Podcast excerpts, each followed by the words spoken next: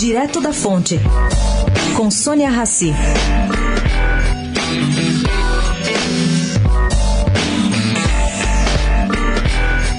Quem conversou com o ministro Luiz Fux dias antes de sua posse no TSE, ocorrida ontem, desconfiou.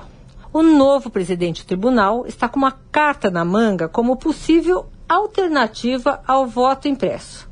E tão segura quanto? Custando quanto?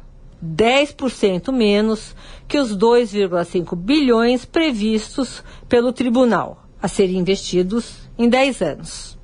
Mas, por outro lado, se o STF aprovar o impresso, há um plano de voo mínimo para outubro. A ideia, segundo a Procoluna, é implantar o sistema em 30 mil urnas. Fux definiria onde? Vai aqui um detalhe. O Brasil tem hoje 500 mil urnas e 2,5 milhões de mesários que vão ter que ser treinados nesse novo sistema.